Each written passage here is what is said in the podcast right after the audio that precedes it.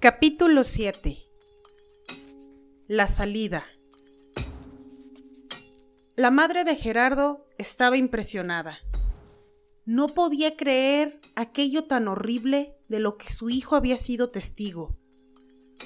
Tenía muchos sentimientos encontrados, pero al final se daba cuenta de que él estaba muy arrepentido y comprendió el gran valor que había reunido para confesarle lo que había pasado con el profesor Antonio el último día de clases.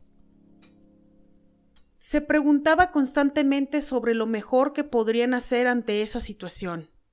Sabía que su esposo se molestaría mucho, pero lo más importante aquí era descartar que el profesor estuviera en la preparatoria. Después, habría tiempo de hablar con él y enfrentar las consecuencias de lo sucedido. Aunque vio el reloj y notó que ya era un poco tarde, llamó a casa de Higinio.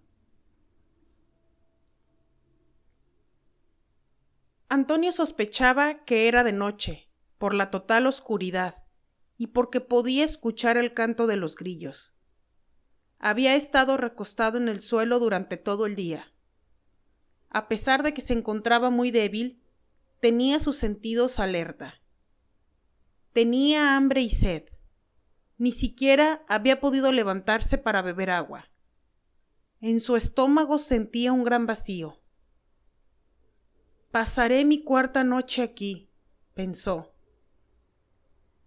Tal vez por primera vez Higinio decidió tomar unas vacaciones.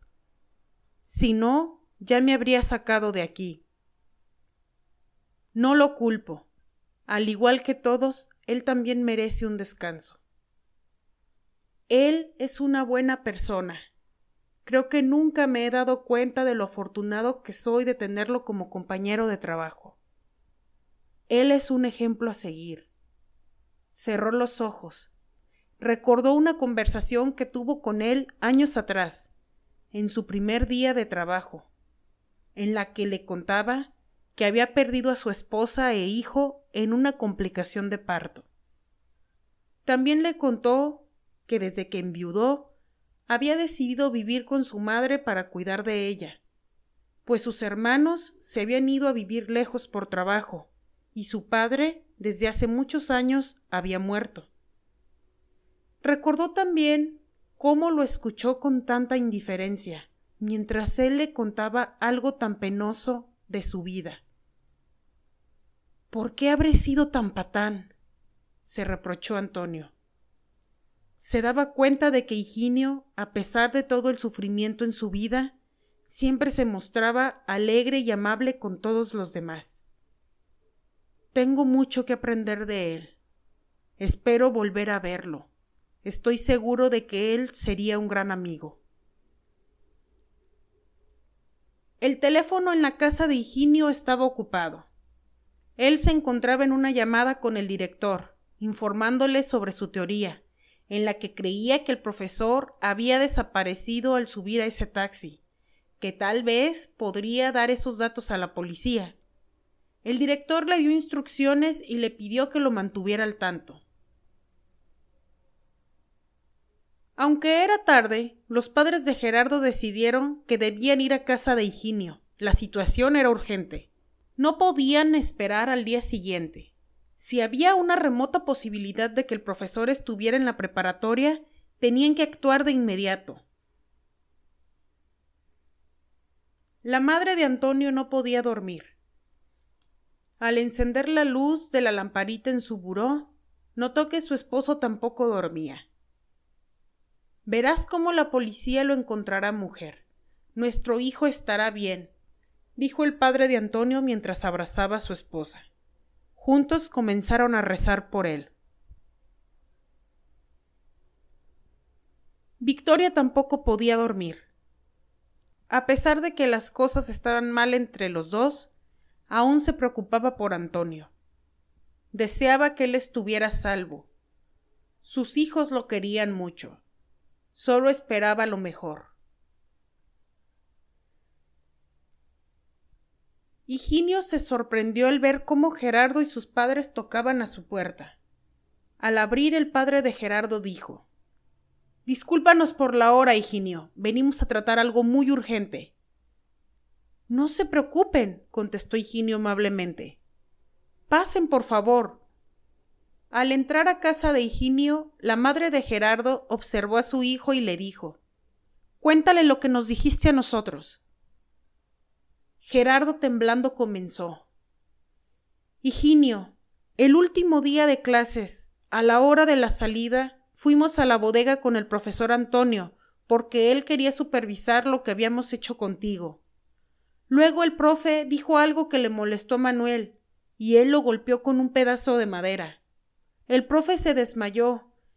Después, después salimos corriendo de allí. Manuel, Manuel cerró la puerta. Y antes de que Gerardo continuara, Higinio lo interrumpió. Y yo antes de ponerle el candado a la puerta no revisé la bodega, porque había dejado todo listo. Ave María Purísima, de seguro todavía está ahí. Y sin pensarlo, inmediatamente tomó las llaves de su camioneta y le dijo a la madre de Gerardo Señora, por favor quédese aquí con mi mamá. Tengo que ir a la escuela ahora mismo. Ay, Dios mío, en estos días ni siquiera he hecho mis rondas por el accidente. Buscó una lámpara y le dijo a Gerardo y a su padre Acompáñenme, por favor. Si el profesor aún se encuentra ahí, es posible que necesite ayuda. Y antes de que las dos mujeres pudieran decir algo, los otros tres salieron rápidamente de la casa para subir a la vieja camioneta de Higinio y dirigirse a la preparatoria.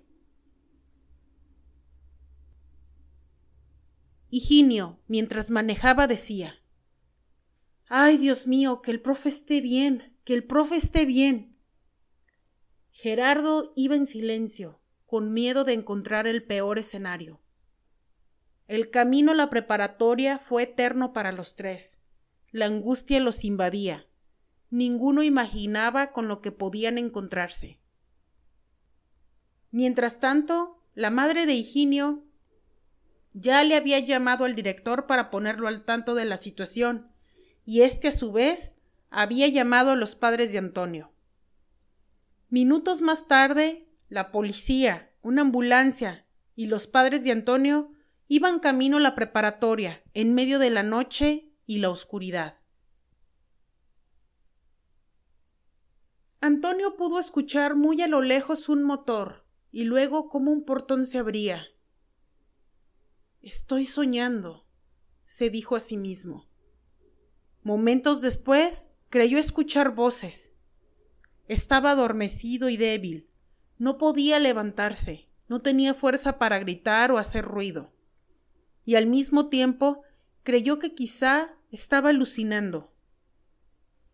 Se estremeció cuando escuchó que abrían el candado y el cerrojo de la puerta de la bodega, y después se impresionó y deslumbró con la trayectoria de una lámpara cuando la puerta se abrió.